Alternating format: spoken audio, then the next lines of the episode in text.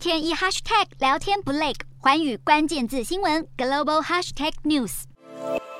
两年期与十年期美债殖利率曲线倒挂加剧，发出经济衰退的警告。六月消费者物价指数公布前，市场信心不足。美股十二号开盘后震荡走低，由能源股带头下杀，科技股尾盘卖压沉重，只有费半指数小幅收红百分之零点一八。美股四大指数多半下跌，道琼指数下跌一百九十二点五一点，收在三万零九百八十一点三三点；纳斯达克下跌一百零七点八七点。收在一万一千两百六十四点七三点，标普五百下跌三十五点六三点，收在三千八百一十八点八零点，费半指数上涨四点四九点，收在两千五百五十八点一七点。欧洲股市方面，俄罗斯对欧洲减供天然气，令各界更加担心欧元区经济将陷入衰退。欧洲主要股市早盘走低，但受惠于油价下滑，带动航空股、奢侈品股以及旅游股上涨。欧洲股市午盘后反转收高，而在衰退疑虑笼罩下，欧元持续表现弱势，一度下探与美元一对一价位，是二十年来首见。欧洲三大股市全数收涨，英国股市上涨十三点二七点，收在七千两百零九点八六点；